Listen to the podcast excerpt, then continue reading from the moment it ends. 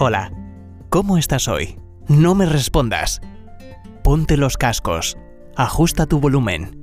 Te compartiré pensamientos, reflexiones, consejos y enseñanzas para que mejores tu calidad de vida mientras viajas, o descansas, o en el gimnasio, caminando por la playa o la montaña, o simplemente mientras tomas tu café.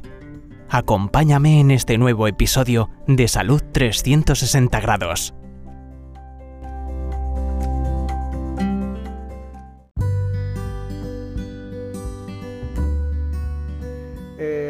En los podcasts anteriores hablé de salud 360 grados, pero concentrándome en la mente.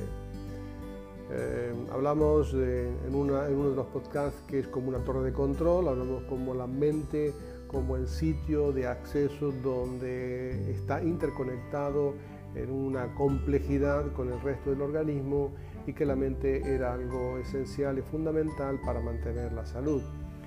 Eh, ahora quiero dar las recomendaciones para mantener una mente sana. Todos necesitamos aceptar estas recomendaciones. Creo que ninguno de nosotros puede cumplir todas las recomendaciones adecuadamente, hablando por mí mismo.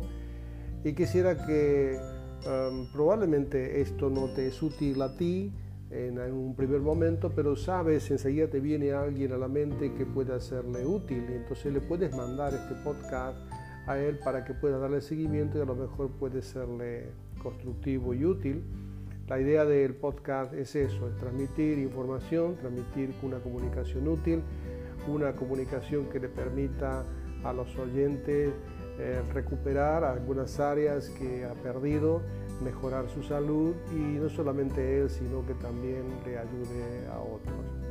Las recomendaciones de, para mantener una mente saludable quiero aprovechar algunos conceptos que son similares a los que yo tengo, pero que los ha agrupado muy bien el doctor Álvaro Pascual Leone, que es un catedrático de neurobiología de la Universidad de Harvard, eh, que en su libro Promoviendo la Salud Cerebral ha concentrado en una forma didáctica, en una forma muy pedagógica, muy coloquial para la población en general, en su libro Promoviendo la Salud Cerebral las recomendaciones para ello. Entonces quiero utilizarla que quizá le puede ser muy útil. Por ejemplo, se ha descubierto a través de los últimos años que el ejercicio físico es medible y cuantificable, la mejora de la salud, especialmente la, la actividad física programada, regular, en forma sostenida semanalmente, por lo menos tres veces a la semana, que produce una mejora de la actividad cognitiva frontal. Eso está perfectamente estudiado antes era una presuposición, pero ahora se ve cómo se modifica el área de la actividad cognitiva frontal derecha, que mejora eh, la calidad de esa zona, dado que se han hecho estudios con gente que hace ejercicio y gente que no hace ejercicio a través de las pruebas de imágenes por la resonancia magnética funcional. También está perfectamente comprobado, y lo hablamos eh, cuando hablamos del corazón, eh, mantener una dieta adecuada, equilibrada para mantener el peso adecuado. Las mismas recomendaciones que se dan para las, eh, las enfermedades cardiovasculares, eh, aquellas que yo en un podcast hice referencia a las recomendaciones de los siete factores que recomendaba el doctor Fuster, son las mismas que hacen, que mejoran o que protegen al cerebro eh, manteniendo una dieta adecuada y equilibrada para mantener un peso adecuado. En esto de las dietas y en esto de las dietas equilibradas también hay un gran mundo que lo iremos tocando en los podcasts siguientes porque en esto también hay mucho de folclore, eh, pero hay que tratar de ser lo más científico posible, tratar de recoger datos de científicos veraces, contrastados, que puedan ayudar a la gente de que hay ciertos alimentos que son protectores que son ciertos alimentos que son antioxidantes, que mejoran la actividad cerebral, que mejoran la actividad neuronal, que activan eh, la, mejoran las conexiones cerebrales y que eso lo iremos desarrollando más adelante, pero que eso es la dieta equilibrada y el peso adecuado mejora y protege la salud eh, cerebral. Uno de los aspectos es dormir bien es posible y es eh, recomendable respetar los ciclos normales del sueño, porque el, sueño limpia la excitabilidad cerebral y consolida la memoria. Eso ya lo veré, lo veremos un poquito más adelante porque lo voy a volver a este tema. Aprender retos nuevos, más allá de los hobbies habituales, repetitivos, crea conexiones cerebrales nuevas, es decir, aprender algo nuevo. Es decir, si usted ha trabajado siempre en una profesión de mucha atención con informática, eh, yo creo que le vendría bien, por ejemplo, practicar un deporte que nunca ha practicado, un deporte que tenga que mantener el equilibrio, el ciclismo, el piragüismo, la coordinación, natación, o aprender un, instrumento musical que nunca aprendió, algo nuevo. Alguien que no está en el campo musical, por ejemplo, a mí se me está, estoy pensando para recuperar ciertas áreas cerebrales o proteger la parte mía cerebral, el instrumento muy, un instrumento muy útil es el piano, porque permite eh, crear nuevas conexiones.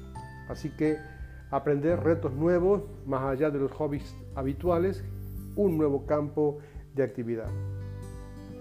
Una de las cosas eh, importantes es tomar una medicación la mínima indispensable, no excederse en la toma de medicamentos. Hay gente que está muy eh, acostumbrada a tomar medicamentos.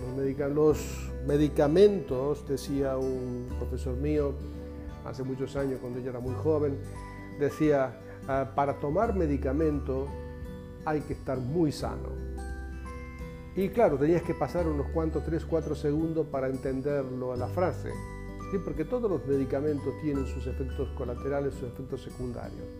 Por lo tanto, hay que evitar hábitos tóxicos, incluidos los medicamentos que a veces no son los indicados por el médico, sino aquellos que uno sea exceso de antiinflamatorios, exceso de psicofármacos, de sedantes pero sí que hay que mantener los, medicamentos adecuados, no en excesos, para mantener la tensión arterial en su sitio, el colesterol en su sitio y los niveles de glucemia o azúcar también en su sitio.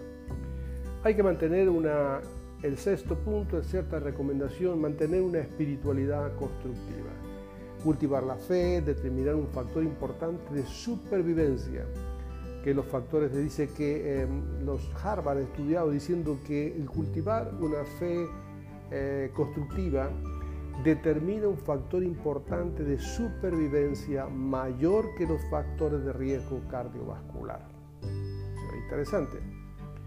Y también las redes sociales humanas saludables, es decir, mantener amigos, familia, clubes, iglesias, asambleas, eh, comunidades, vivir en comunidad, relacionarse. Ahora con el tiempo de pandemia nos han quitado esta posibilidad y el límite que están poniendo las regulaciones las normas sanitarias son, el límite son 10, pero 10 es un buen número para mantener una relación social saludable. Y vuelvo sobre el punto que dice sobre el sueño. Y sobre el sueño quiero detenerme en el próximo podcast porque no quiero ahondar mucho, pero en el próximo podcast abriré del sueño y la salud mental. Que tengan muy buen día.